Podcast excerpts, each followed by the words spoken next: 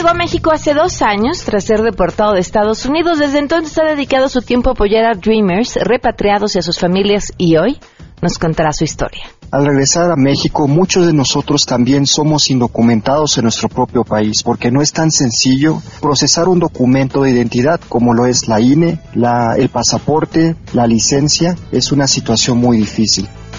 Además, 80% de los mexicanos se les va el aguinaldo como agua entre las manos. ¿Cómo hacerle para que nos rinda? De eso platicaremos hoy. Ya estamos a mediados de diciembre y mucha gente ya hasta se gastó su aguinaldo, pero hay que ahorrar, hay que ahorrar, pero no en pesos mexicanos o en CETES o en las AFORES, porque no son los buenos instrumentos de inversión, hay que buscar otras alternativas. Pues habrá que tomar nota. Cuando podamos ahorrar, va, unos nada más se nos vienen pagar deudas y así.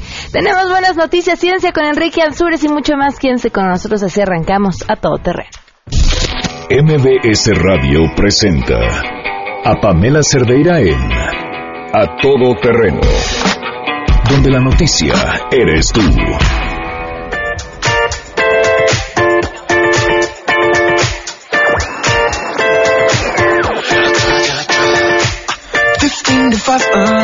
Friday afternoon. Watching the weekend creeping closer into view. I am the tiger on the highway home to you, home to you. Muy buenas tardes, bienvenidos a Todo Terreno, gracias por acompañarnos este lunes 11 de diciembre del 2017. Soy Pamela Cerdera. Les iba a decir viernes, ¿no? El, inconsciente me traicionó, pero es que además ya todos los días hoy se sienten como viernes. No, no por el, ¡eh! Es viernes, sino porque ya el tráfico es de viernes, de quincena, todos los días. ¿Qué tal este, qué tal huele a diciembre? Eh, este frito que, que, se siente, que se respira, que seguramente a muchos ya nos está haciendo sufrir bárbaro. Es además como como una manera de recordar qué edad tenemos, porque cada año nos empieza a doler un hueso nuevo, ¿no? Así, ay, mira, este, este no lo había yo sentido. Bueno, pues trataremos de darles mucho calor y buena vibra en esta hora para que para que se sientan mejor y les dure hasta mañana a las 12 del día otra vez. El teléfono en cabina 5166125, el número de WhatsApp 5533329585. Saludos Eduardo Ayala, muchísimas gracias por escribirnos desde temprano. Eh, Ricardo Uribe, Ignacio González, muchísimas gracias también. En Twitter y en Facebook me encuentran como Pam Cerdera y ahí estoy atenta a sus comentarios y, preguntas. La pregunta que les hacemos el día de hoy. A todos nos pueden llamar para comentarnos al 5166125 o al WhatsApp en qué gastan su aguinaldo. Si son afortunados de recibir uno, ¿qué le hacen? Queremos conocer tu opinión a todo terreno. ¿Tú en qué gastas tu aguinaldo de fin de año? Lo ahorro para luego salir de vacaciones. Bueno, yo siempre hago planes de comprar algo que haga falta en mi casa, algo grande, que ya en el resto del año no me alcanza. Entonces, no sé si hay que cambiar refrigerador, lavadora, eh, un colchón y luego ya lo demás en regalitos y en la cena. Para un viaje familiar, para pagar mis gastos pendientes. Lo ahorro para mi próximo viaje. A todo terreno bueno, cuéntenos ustedes qué hacen con el aguinaldo, si lo ahorran, cómo, de qué maneras tienen de ahorrar. Y aquí, mientras tanto, seguimos contando. Hoy se cumplen tres meses, nueve días del feminicidio de Pamela Salas Martínez y además dos meses, ocho días de que la Procuraduría de Justicia Capitalina ha guardado silencio absoluto sobre este, este tema.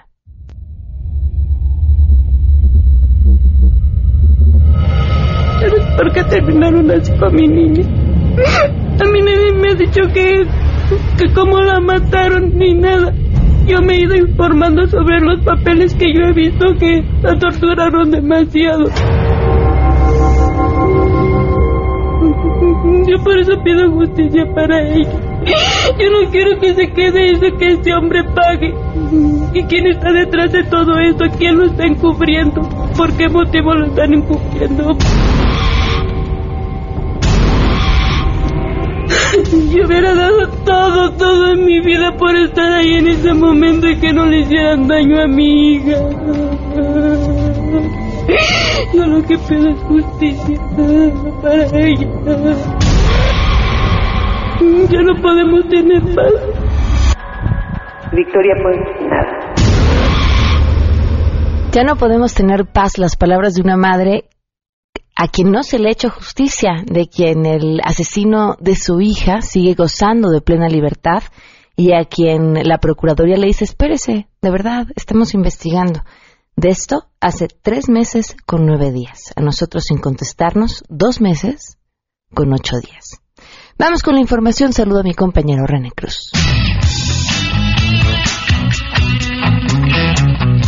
La Asociación Alto al Secuestro dio a conocer que durante el mes de noviembre se registraron 155 secuestros con 184 víctimas y 139 detenidos. La presidenta de la asociación, Isabel Miranda de Wallace, informó que lo anterior representa un incremento de 14% respecto a octubre cuando se contabilizaron 135 secuestros. Asimismo mencionó que en lo que va de la presente administración, más de 10.000 personas fueron privadas de su libertad de forma ilegal. Tenemos 184 víctimas y solo 133 detenidos. Tuvimos un incremento del 14.81 en relación al mes pasado. Por otro lado, como se pueden dar cuenta, tenemos 10.397 secuestros acumulados en lo que va de la administración del presidente Enrique Peña Nieto desde el día primero de diciembre del 2012 al 31 de noviembre del 2017, lo cual equivale a 173 secuestros mensuales, 40 semanales y 6 secuestros diarios. Durante el mes de noviembre, las entidades que ocuparon los primeros lugares en materia de secuestro fueron Veracruz con 31 casos, Estado de México con 28 y la Ciudad de México con 10. Informó René Cruz González. Gracias, el frío impactó por debajo de los cero grados centígrados en las delegaciones Álvaro Obregón, Coximalpa, Milpalta, Tlalpan y Magdalena Contreras, informó el jefe de gobierno Miguel Ángel Mancera Espinosa. Señaló que las temperaturas eh, más bajas la víspera se registraron entre las 5 y 8 de la mañana, por lo que se decretó alerta roja para estas cinco demarcaciones. Mancera explicó que la alerta naranja con temperaturas de 0 a 3 grados se registró casi en el resto de las delegaciones. Debido a las bajas temperaturas, el jefe de gobierno anunció el resultado de la campaña invernal para proteger a las poblaciones más desprotegidas. Tuvimos alerta naranja entre 0 y 3 grados. Reiteramos a las personas que tomen sus providencias, nosotros seguimos dando atención en Locatel 56 58 11 11 cualquier petición que nos hagan la vamos a atender. Estamos atentos para poder llevar cobijas para poder entregar los kits. Ya llegamos a más de 29 mil cobijas entregadas y más de 4 mil 741 kits. Informó Juan Carlos Alarcón así es gracias. La Asociación de Bancos de México informó que mañana martes 12 de diciembre no habrá actividad financiera en el país por lo que bancos y la Bolsa Mexicana de Valores no darán servicio debido a que se festeje el Día del Empleado Bancario. Justo coincide con la celebración de la Virgen de Guadalupe. La Asociación de Bancos de México detalló que los clientes de la banca tienen a su disposición todos los días del año los servicios de banca por teléfono, banca por internet, así como una red de más de 48 mil cajeros automáticos. La ADM indicó que las instituciones financieras que ofrecen servicios dentro de almacenes comerciales y también supermercados abrirán al público mañana en los horarios tradicionales a pesar de que un día festivo. Finalmente, hay que señalar que de acuerdo con la ley para la transparencia y ordenamiento de servicios financieros, en caso de que la fecha límite de un pago corresponda a un día inhábil, el pago podrá efectuarse al día hábil siguiente. Así que tome sus precauciones. Para MBS Noticias, Citlali Sáenz.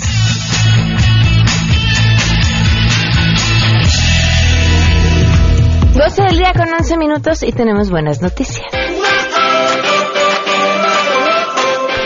René Cruz, con el gusto de volver a saludarte ahora con las buenas. Te escuchamos. Buenas tardes. Pamela, amigo de los de muy buenas tardes, pues las secretarías de Educación Pública y de Cultura tienen a conocer los premios nacionales de ciencias y de artes y literatura 2017, que constituye el máximo reconocimiento que otorga el gobierno de la República a mexicanas y mexicanos más sobresalientes por su obra en las ciencias exactas, la tecnología y la innovación. En este año los ganadores son en el campo de las ciencias físico-matemáticas y naturales María Elena Álvarez Bulia Roses, en tecnología, innovación y diseño Emilio Sacristán Rock. En tanto, los ganadores del Premio Nacional de Artes y Literatura son la lingüística y la literatura Alberto Ruiz Sánchez, de las Bellas Artes Nicolás Echavarrillo, de Historia, Ciencias Sociales y Filosofía María de las Mercedes Guadalupe de la Camino de Artes y Tradiciones Populares Barret Astorga. Estos galardones, Pamela, serán entregados Enrique Nieto. Pamela, el reporte que tenemos. Muchísimas gracias, eh, saludos. Eh, 12 del día con 12 minutos, vamos a una pausa y volvemos. Más adelante, a todo terreno. Vamos a platicar, bueno, nos va a contar eh, su historia uno de esos tantos mexicanos, porque, porque son historias que se repiten, que llegó a Estados Unidos cuando era muy niño, sin conocer realmente este país, al que después, por un acto sin razón alguna, fue regresado a empezar de nuevo. Con eso regreso. Al regresar a México, muchos de nosotros también somos indocumentados en nuestro propio país, porque no es tan sencillo procesar un documento de identidad como lo es la INE, la, el pasaporte, la licencia. Es una situación muy difícil. Si te perdiste el programa A Todo Terreno con Pamela Cerdeira, lo puedes escuchar descargando nuestro podcast en www.noticiasmbs.com. Pamela Cerdeira regresa con más en A Todo Terreno, donde la noticia eres tú. Marca el 5160525. I get wings to fly. Oh, I'm alive.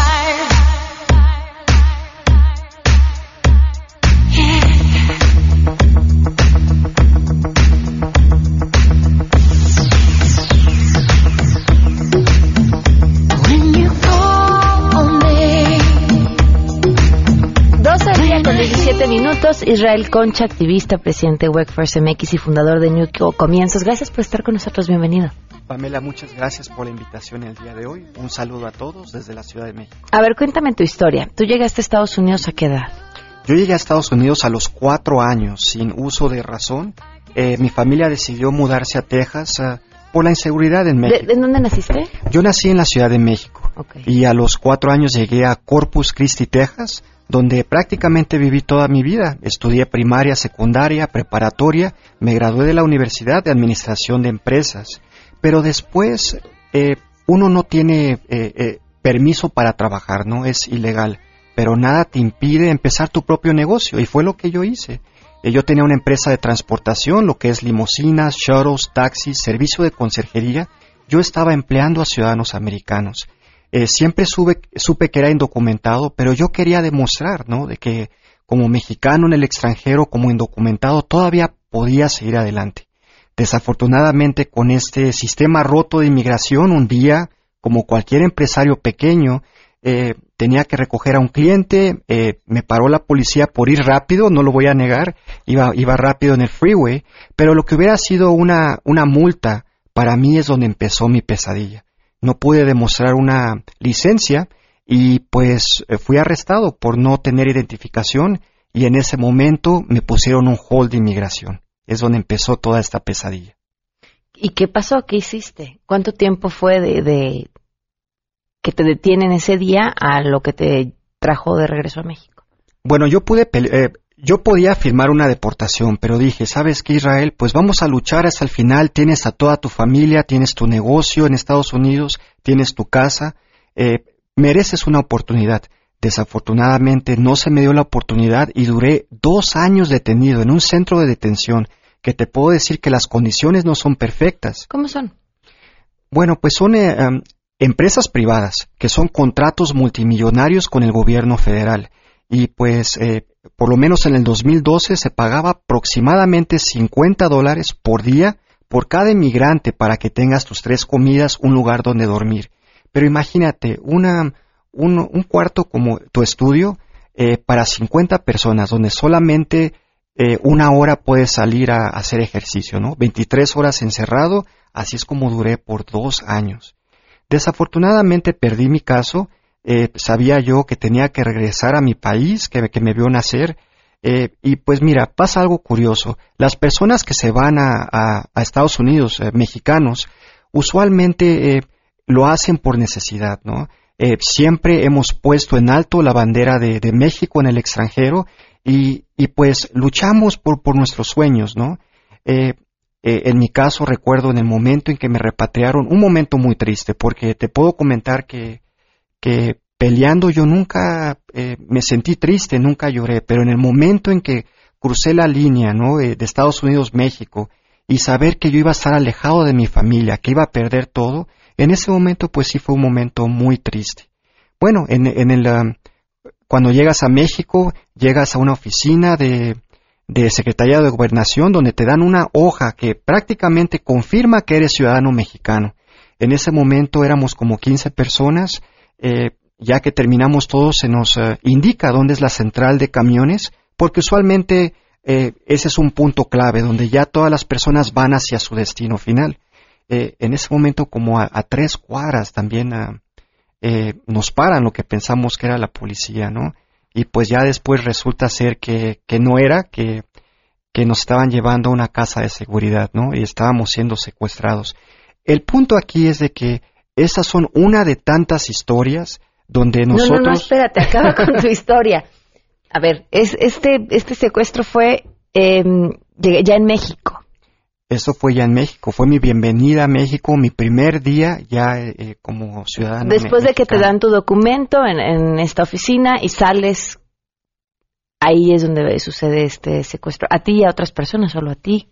Eh, correcto, de las 15 personas, eh, eh, a dos personas nos hicieron a un lado y nos preguntaron, ¿de dónde eres? Ahí cometí yo mi primer error, ¿eh? Mm. eh ¿Dónde crees que les dije que era? De, de, de la Ciudad de México. Okay. Ya después me di cuenta que hay como un dicho ahí, ¿no? Que no, eh, no se quiere mucho a, a, personas de la Ciudad de México. Uh -huh. el, eh, el, punto es de que sí fue una situación difícil. Eh, afortunadamente todo salió bien. Pude llegar a la Ciudad de México y a la semana pude encontrar un trabajo. Eh, puesto a que tengo un nivel de, inglés alto, soy bilingüe, y ahí es donde yo me di cuenta que realmente... Creciste hablando y pensando en inglés. Eh, claro, sí. Eh, yo aunque practicaba el español, eh, no lo hablaba seguido. Uh -huh. fue lo que me costó un poco más de trabajo. Y eh, te puedo comentar que empecé a ver que muchas personas estaban también sufriendo en México. Muchos porque no podían tener una identificación que acreditara que eran ciudadanos mexicanos, uh -huh. eran indocumentados en su país. Otros porque pues eh, necesitaban apoyo psicológico. Imagínate, aparte de estar separado de tu familia, estar en estos centros de detención, pues claro, las personas llegan con una, con una frustración, una ansiedad muy difícil, ¿no? Eh, ahí es donde me di cuenta que se tenía que hacer algo. Y afortunadamente yo pude crear un sistema interactivo que busca por palabras clave en todo el Internet. Por uh -huh. ejemplo, Dreamer, repatriado, call center, need a job y automáticamente estas personas estaban siendo conectadas conmigo, ¿no? Para buscarles apoyo como búsqueda de empleo. ¿Sabías que si tú tienes un nivel alto de inglés, usualmente en la industria de call centers, eh, se te puede dar una oferta de empleo usualmente en menos de 24 horas y para el siguiente lunes ya estás trabajando con todos los beneficios de ley? Pero muchos servicios más. En este momento ya somos asociación civil, hemos apoyado a casi, casi 5.000 personas binacionales. Aparte podemos referirte a albergues, te podemos dar vouchers de comida para que ese día que tú estás buscando un empleo, por lo menos tengas algo en tu estómago, ¿no? Aparte apoyo legal, certificaciones de inglés para entorno laboral completamente gratis. Eh, esto es a través del INEA, que tenemos un convenio con ellos. Uh -huh. También a clases de español gramatical, cultura e historia, porque suena curioso, pero muchas personas no te hablan a el español, muchas personas que están regresando, sobre todo los dreamers, ¿no? Que es una situación muy difícil en estos tiempos. Pero tú lo ves como, digo, además de este camino que has abierto para, para que les sea mucho más sencillo encontrar estas posibilidades, que las hay, o sea que sí hay una gran cantidad de oportunidades para todos aquellos que estarán regresando a nuestro país. Correcto, así es como lo vemos nosotros. Es más, la visión de New Comienzos es de que el sueño americano también en México se puede lograr eh, eh, recuerda, las personas que están regresando, muchos de ellos tienen conocimientos en tecnologías del siglo XXI, como en agricultura, en turismo, en servicios. ¿Qué tal los Dreamers? Muchos de ellos ya terminaron la carrera, ya eh, tienen familia, eh, tienen un poder eh, económico grande, que al momento de regresar a México es como un regalo, ¿no? Eh, un buen amigo dice que los Dreamers son como la cereza en el pastel. Imagínate, nuestro gobierno no, no invirtió nada en la educación y ya se- son personas eh, regresando que están bien preparadas, bilingües la mayoría, con mucho que aportar a nuestra sociedad mexicana. Tu familia sigue en Estados Unidos. Toda mi familia sigue en Estados Unidos. Cuando yo, cuando a mí me detuvieron, mi ex esposa tenía cinco meses de embarazo. Eh, mi hijo nació mientras yo estaba detenido. Te puedo comentar que la primera vez que yo lo, lo conocí fue en una corte, eh, como en la tele, ¿no? Que está el juez, eh, hay gente, los abogados, y no se me permitió ni abrazarlo, besarlo. Eh, situación muy difícil. Realmente te tratan como un criminal. ¿No lo has podido ver? Bueno, ellos pueden venir a México. Desafortunadamente, por más de que yo insista lo bonito que es nuestra ciudad, por ejemplo, Ciudad de México, eh, ellos tienen miedo. Pues también por lo que me ha pasado, ¿no? Eh, ¿Con qué cara les puedo yo decir que aquí no les va a pasar nada si no puedo yo garantizar, garantizar su seguridad? Pero, mira, eh, sin, sin querer este, echar flores de mazo, no, la verdad es que uno puede no estar seguro en ninguna parte del mundo, ¿no? Ha- hablamos de Estados Unidos como este lugar de certeza en torno a seguridad y hoy las noticias eh, las tienen acaparadas por lo que sucedió en Nueva York y hace no mucho tiempo lo que sucedió en Las Vegas y digo finalmente en todos lados se cuecen habas. Son eh, tiempos muy tristes, ¿no? Eh, tengo un amigo que estuvo, ah, que es Dreamer, mexicano de Utah, que estuvo en Washington DC abogando para esta reforma migratoria, para el Dream Act, y ah, hace unos cuantos minutos me llamó que, que ahorita la situación en el aeropuerto de Nueva York es, es muy difícil por lo que acaba de suceder esta mañana. Claro. ¿Cómo puede la gente que necesite que les echen una mano para, bueno, pues ahora que han regresado a nuestro país, poder encontrar su camino? ¿Cómo se pueden poner en contacto? Sí, eh, necesitamos mucho apoyo a través de Facebook, New Comienzos, N-E-W Comienzos, o Israel Concha, que es mi página, ahí tendrán toda la información. También nuestra página de internet, newcomienzos.org.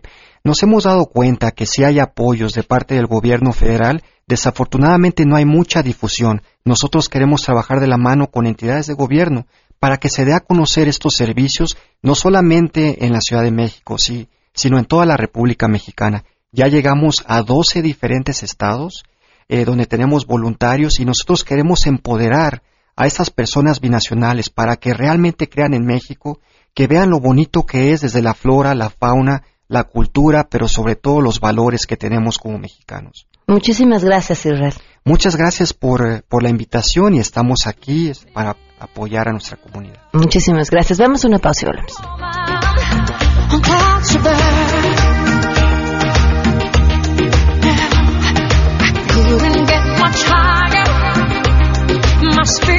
takes flight.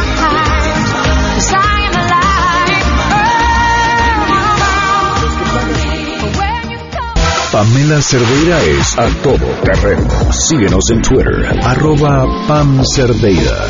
Regresamos. Pamela Cerdeira está de regreso en A Todo Terreno.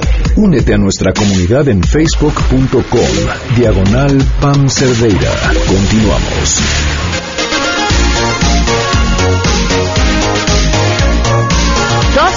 33 minutos, continuamos a todo terreno. Les preguntábamos qué van a hacer con el aguinaldo. La, la mayoría dijo que para unas vacaciones.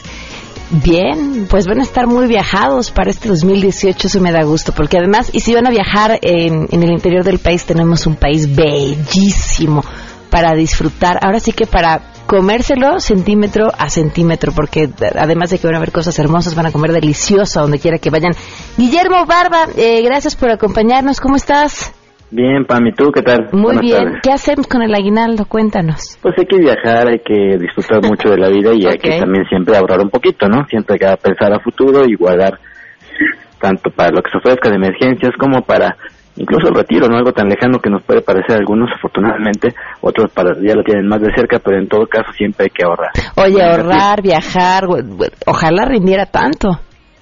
Sí, ojalá, pero eh, lo importante siempre es dedicar una parte. Yo siempre les digo a mis clientes y a las personas que me escuchan que es más importante el ahorrar algo que el, que el porcentaje de cuánto ahorras. Claro, idealmente pues, ahorras más, lo más que puedas, pero hay gente muy disciplinada y culturas muy disciplinadas donde, por ejemplo, los chinos llegan a ahorrar hasta el 40% de sus ingresos, ¿no? Es muchísimo. Wow. Pero bueno, hay, hay, y por supuesto otras culturas mucho más consumistas y donde ahorran poco, pero bueno, es más importante el ahorrar que, eh, la, que el porcentaje, un mínimo del 10% sería así como que el ideal, ¿no?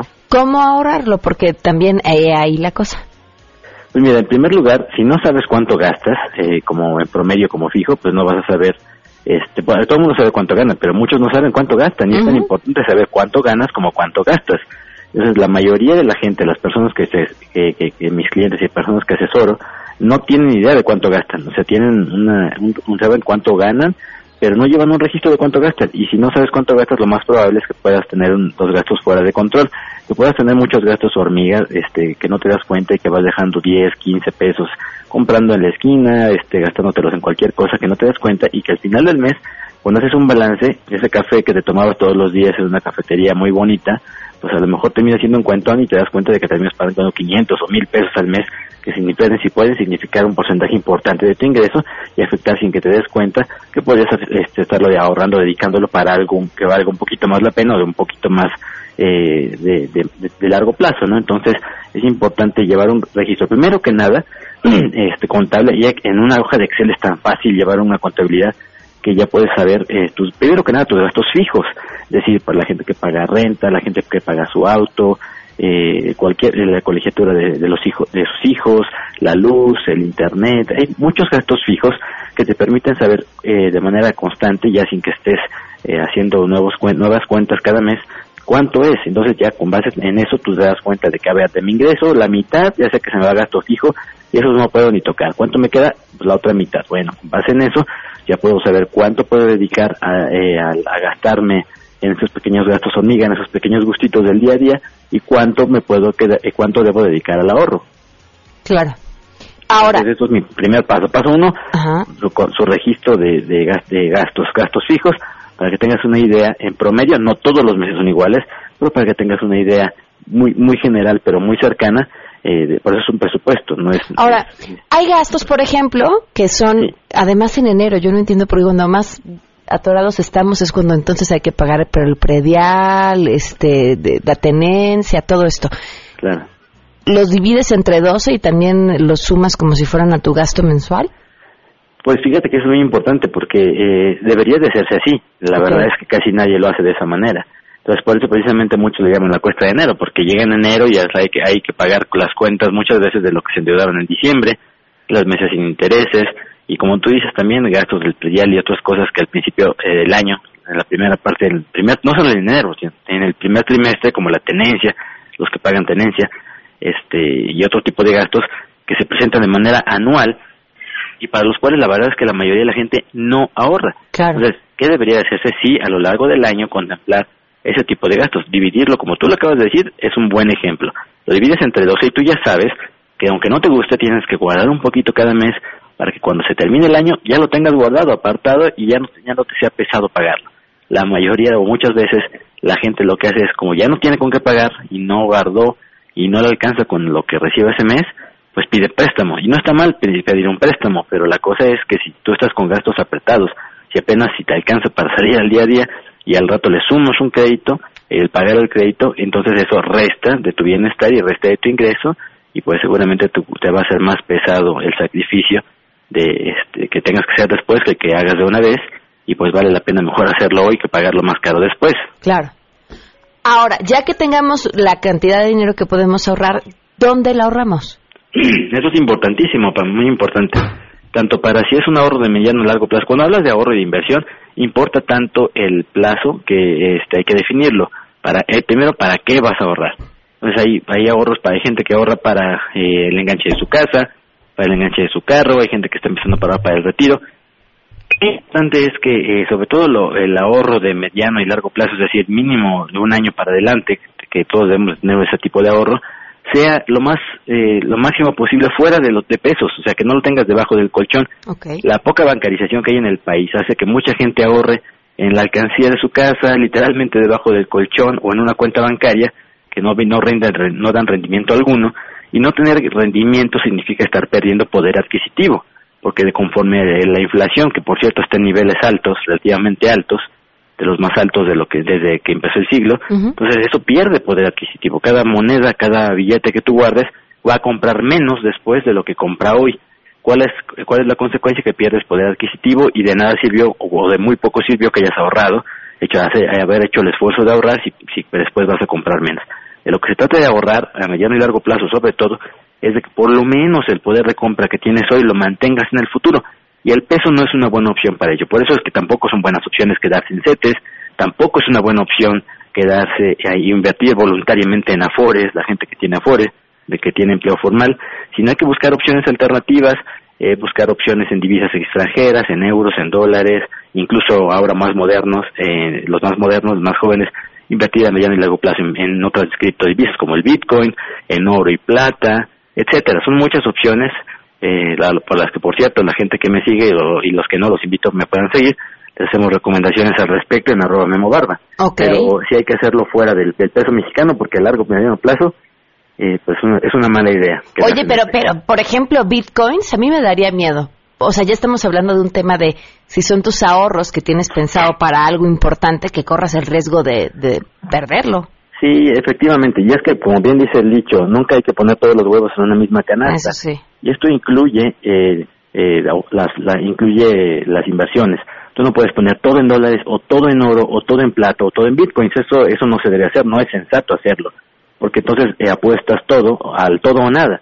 Si te va muy bien, qué bueno, y si te va mal, pues qué mal. Entonces, eh, ese tipo de activos que suben y bajan de precio, lo que debe de hacer es diversificar. En el caso concreto del, del ejemplo de Bitcoin, hay que eh, hay que poner solamente lo que yo les digo, lo que estés dispuesto a perder y que no te duela. Una una parte pequeña de tu de tu portafolio es que es especulativa. ¿Por qué pequeña? Porque si si el precio como es muy volátil cae, cuando y cuando requieres ese ahorro lo lo retires, puedas incurrir en una pérdida que no te duela. Y que si tienes una ganancia, pues seas muy, fe- muy feliz. Entonces, este un pequeño una pequeña parte de la- del, del, del portafolio de la cartera de inversión sí debe dedicarse a este tipo de inversiones que son un poco especula más especulativas pero que bueno es cierto te pueden dar un, un, un riesgo de pérdida mayor pero también un riesgo de ganancia mayor ¿Cómo está ahorita el bitcoin? ¿Está caro? ¿Está barato? el Bitcoin está eh, cerca de máximos históricos. Eh, tenemos eh, la semana pasada el Bitcoin registró un precio de casi 20 mil dólares eh, la unidad del Bitcoin. En estos momentos anda sobre los 16.600 dólares el Bitcoin. Ahora la diferencia es de que no tienes que tener más de 300 mil pesos para comprar un Bitcoin porque como es digital y se divide hasta en, hasta en 100 millonésimas de Bitcoin, pues de unos cuantos pesos, 30, 50 pesos puedes comprar tus primeras fracciones de Bitcoin y pues bueno, hacerlo como una opción eh, en valor, es decir, a mediano y largo plazo, que los que algunos pensamos que el precio eh, va a seguir subiendo conforme aumente el número de usuarios en el mundo. No olvidar, por ejemplo, que en México eh, ya se va a legalizar eh, el, comercio de criptomonedas, incluido el Bitcoin, con la famosa ley FinTech que se aprobó también la semana pasada. Entonces, así en todo el mundo, poco a poco vamos a ir avanzando hacia la legalización de este tipo de mercados que se van a ir formalizando. Hoy, coincidentemente, se lanzan los futuros de Bitcoin en, en una de las bolsas de, de derivados de Chicago. Entonces, se van a ir formalizando y pues algunos pensamos que esto va a provocar que a largo plazo eh, pueda tener seguir, seguir teniendo rendimientos positivos eh, que valgan la pena. Ok. Entonces, diversificarse sería lo primero. Eh, informarse. Primero que nada, el control de tus gastos. Ok. Después, diversificarse, eh, informarse sobre qué activos eh, y diversificarse con base en las propias metas. No son los mismos tus metas de ahorro, PAM, que las mías, ni de la gente que nos escucha. Hay tantas metas como personas del mundo. Entonces, con base en sus metas, siempre dedicar a las metas de corto plazo, a las, metas, a las metas de largo plazo, pero siempre, siempre ahorrar e invertir. Y un pequeño fondito también hace falta, de eh, un, uno o dos meses de ingreso por lo menos, para las emergencias del día a día, es a 100 pesos, porque tú necesitas pesos pues, para hacer eh, frente a una urgencia, se te presenta un inesperado, se te descompuso el coche, tienes que comprar algo de, de emergencia, siempre se requieren pesos y será más barato tenerlo en sacarlo de un de tu propio ahorro que pedir un préstamo. Claro. Ahora, Memo, la mayoría de las personas que nos escribieron decían que lo iban a utilizar para un viaje. Si el viaje es de aquí a seis meses o para el 2018, ¿en dónde debemos de poner ese dinero? Pues mira, si, si no tienen que pagarlo hoy, porque muchas veces te paga por adelantado, no tienen que pagarlo hoy, eh, dado que el plazo es relativamente corto, eh, se- habría que dividirlo ya sea en, en pesos, básicamente pesos corrientes, porque es muy poco, digamos, de aquí a seis meses, es muy poquito, y este o bien en, en un activo especulativo, tal vez un poco de Bitcoin, dólares, pero bueno, no dólares físicos, hay formas de invertir, eh, por ejemplo, en dólar a través de, de la bolsa eh, de manera electrónica, de manera más eficiente, tú puedes comprar y vender con un menor spread, es decir, con un menor diferencial de compra y venta, eh, el invertir en dólares. Porque si tú vas al- a, la casa de cambio a comprar dólares, tú sabes que te lo compran a un precio y te lo venden en otro. Entonces hay un riesgo muy alto de que si compras hoy dólares y apuestas a que va a subir, cuando lo revendas, incluso si ya está más caro, terminas incluso hasta perdiendo dinero por ese diferencial. Entonces no vale mucho la pena. En un horizonte, digamos, de inversión de seis meses, tal vez no valdría tanto la pena arriesgarse, sobre todo si vas a pagar un viaje, no tal vez no valdría mucho la pena comprometerlo. Tal vez sí te valdría tener la, la pena tenerlos o en efectivo o en tu cuenta de banco para que cuando tengas que hacer el pago, pues lo hagas y si lo puedes pagar por adelantado y obtener un descuento, pues todavía mejor, ¿no? Muchas Claro. veces así pasa. Claro. Memo, ¿cómo te pueden contactar? Gracias. Es en eh, arroba Memo Barba, estoy en Twitter, en, en Facebook como Guillermo Barba o como Top Money Report. Y mi email es guiller- eh, topmoneyreport arroba guillermobarba.com. Muchísimas gracias. A ti, Pam. Que saludos. estés muy bien. Hasta luego, 12 del día con 45 minutos. Chucho Berume nos escribe y dice, estoy escuchando tu programa, pero este inversor habla de inversiones en divisas como si fueran chocolates. Son técnicamente ligas mayores. Ahora, el Bitcoin, economistas de clase mundial lo han clasificado como fraude. Fíjate, Chucho, que yo, mientras escuchaba a Memo hablar acerca de, del diversificar la inversión y demás, pensaba, ah, ese es el tipo de tema que uno mejor busca un profesional que te diga cómo hacerlo, ¿no? Y que lo acomode. Pero luego me venía a la cabeza, pues es tu lana. Y lo que tendríamos que hacer todos es informarnos, enterarnos, educarnos y, y aprender sobre este tema. Bueno, básicamente sería un tema que tendría que venir como parte de la educación básica, cómo cuidar el dinero, cómo manejarlo y cuál es la mejor manera de hacerlo rendir. Eh, pues porque, porque es nuestra lana, ¿no? Las ligas mayores deberían de ser nuestro tema, si queremos cuidar lo que tanto trabajo nos cuesta ganar. 12 con 46, damos una pausa y volvemos. Oh. Si te perdiste el programa A Todo Terreno con Pamela Cerdeira, lo puedes escuchar descargando nuestro podcast en www.noticiasmbs.com. Pamela Cerdeira está de regreso en A Todo Terreno. Únete a nuestra comunidad en facebook.com, diagonal Pam Cerdeira. Continuamos.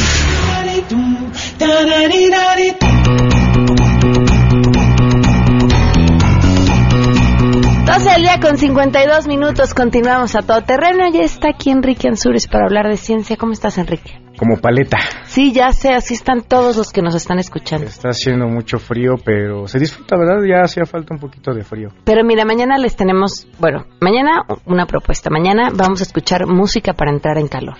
Lo que sea que cualquiera de ustedes entienda por ello, nos llaman y dicen yo para entrar en calor esta canción y se las vamos a poner todas. Mientras no sea reggaetón, por favor. No, no reggaetón no. Y, pero no nos, no nos censures. Vamos a Bueno, es tener una mesa sugerencia, es una sugerencia. para- no creo, nuestro público es mucho más refinado que eso, espero. que no nos van a hablar para pedir reggaetón.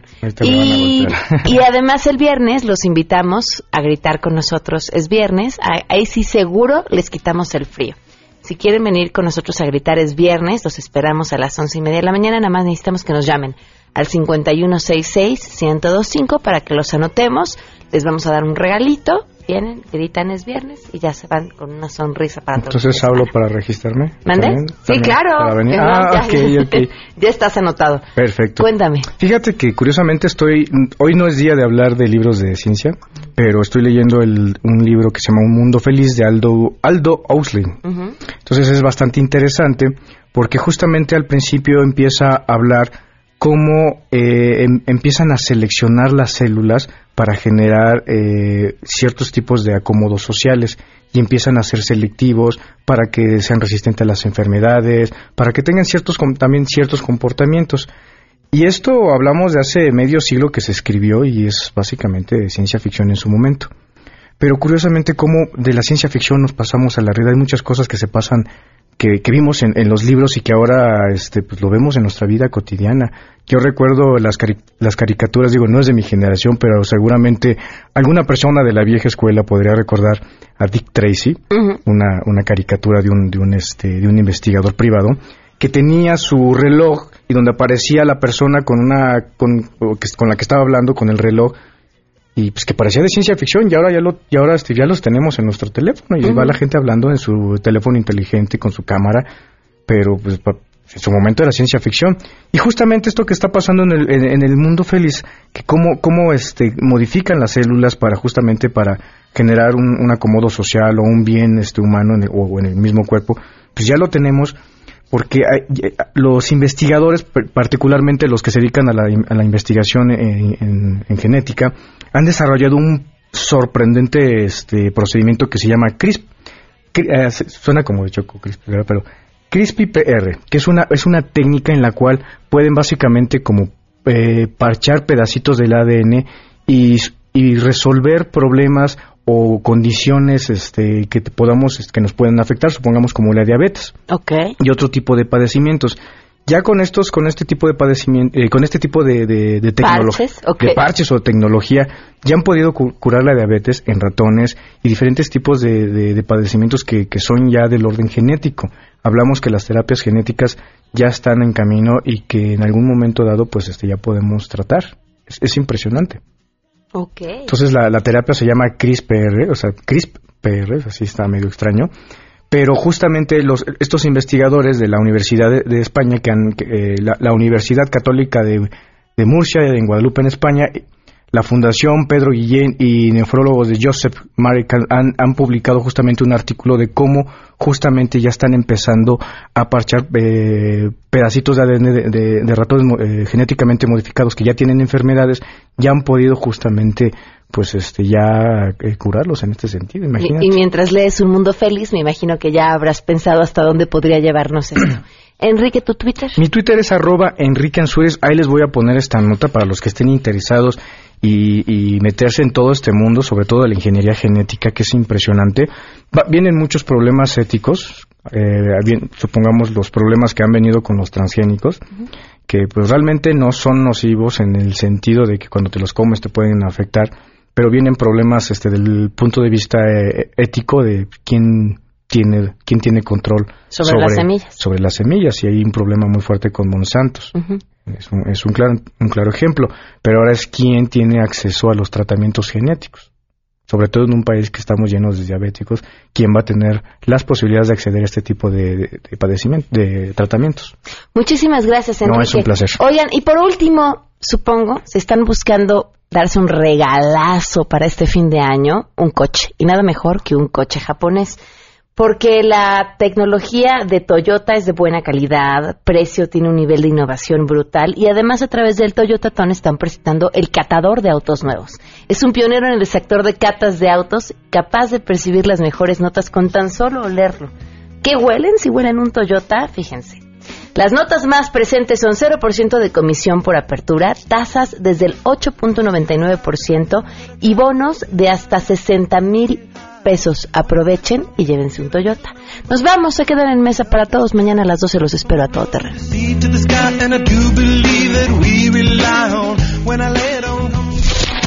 MBS Radio presentó a Pamela Cerdeira en A Todo Terreno. Te esperamos en la siguiente emisión, A Todo Terreno, donde la noticia eres tú. MBS Radio, en entretenimiento, estamos contigo.